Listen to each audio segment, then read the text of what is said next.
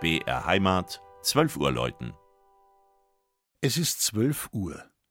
Das Mittagsläuten kommt heute von der Pfarrkirche Marie Himmelfahrt im niederbayerischen Seemerskirchen.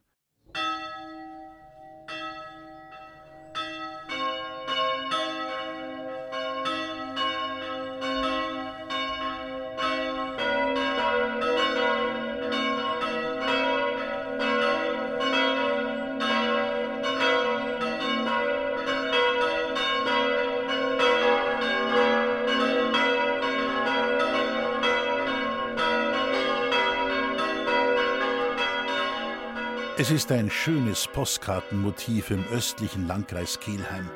Der idyllische Dorfweiher von Seemerskirchen, über dem sich die Pfarrkirche mit dem markanten, schindelgedeckten Zwiebelturm erhebt. Bereits 1273 wird ein Gotteshaus in St. Marienkirchen erwähnt, doch nimmt man an, dass der Bau der ersten Kirche und die Gründung einer Pfarrei schon im 9. Jahrhundert unter dem Herzogsgeschlecht der Agilolfinger erfolgten. Seemerskirchen zählt somit zu den Urpfarreien des Bistums Regensburg. Das heutige barocke Erscheinungsbild der Pfarrkirche darf nicht darüber hinwegtäuschen, dass im Mauerwerk von Langhaus, Turm und Chor noch Reste aus romanischer und gotischer Zeit erhalten sind. Nach schweren Zerstörungen im Dreißigjährigen Krieg wurde das Gotteshaus neu aufgebaut und schrittweise barockisiert.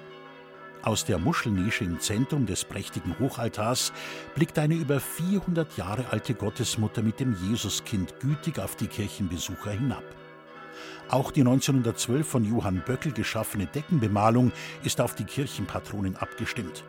Das Hauptbild im Langhaus zeigt die Verkündigung, das Deckenfresko im Chorraum hingegen die Himmelfahrt Mariens.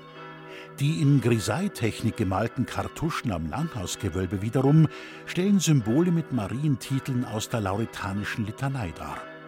Vom achteckigen Obergeschoss des seit kurzem frisch renovierten Turms erklingt das für eine Dorfkirche stattliche Geläut mit fünf Glocken.